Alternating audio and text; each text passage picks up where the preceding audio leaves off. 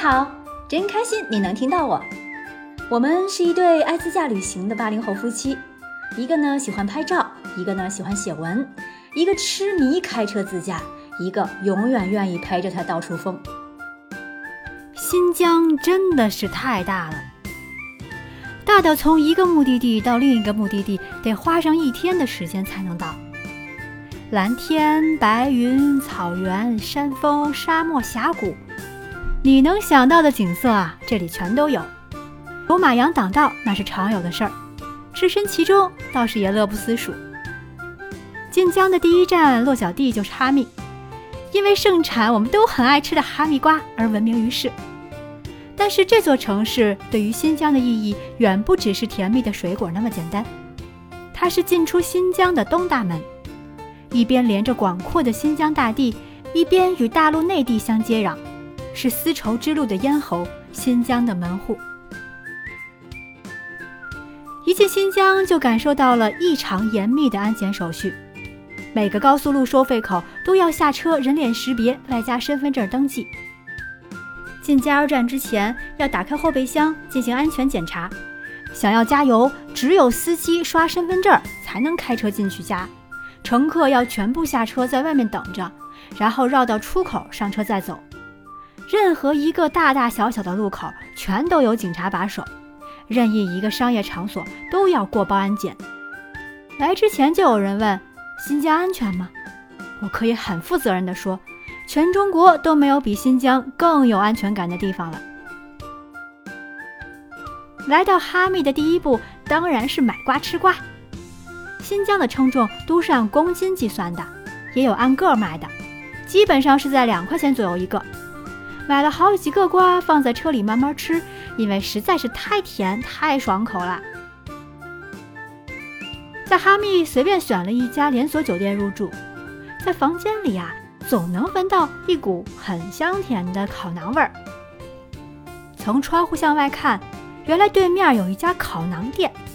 香味儿想必就是从这儿传出来的了，真是越闻越馋呀！跑下去买了鲜花烤馕和原味烤馕，大的两块钱，小的一块钱。这大大的一张比脸都大，每张馕上带着精致的花纹，均匀地撒着白芝麻。鲜花味道的馕比原味馕偏厚，夹杂着甜丝丝的玫瑰花瓣，味道可口，外脆内酥，软硬适度，连爸妈牙口不好都能轻易咬动。烤馕的师傅们分工有致，有人甚至戴着耳机，两耳不闻窗外事，听着音乐和面烙饼，放进馕坑烤制，再不断翻动。出锅喽！这一套熟悉的流程，估计闭着眼睛都能完成。后来我上网一查，原来这还是一家网红店，被我们歪打正着的碰上了。第二天早餐再来一顿，到今天有时候在家还会想念那个味道呢。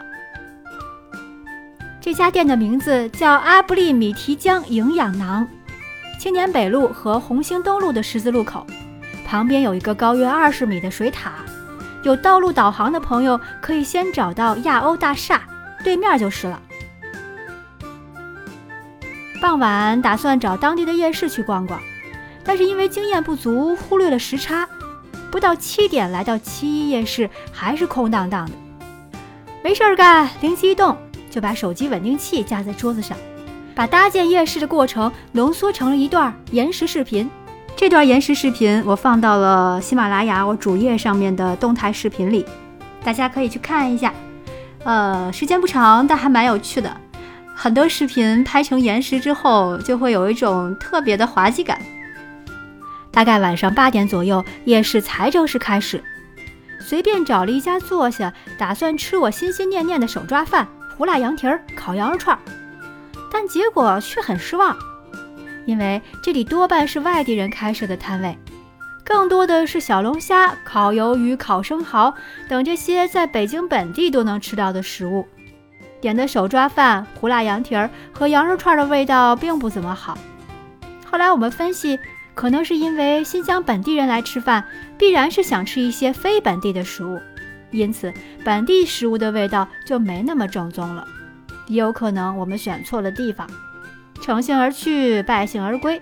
期待着之后在新疆的行程中能补上这个遗憾吧。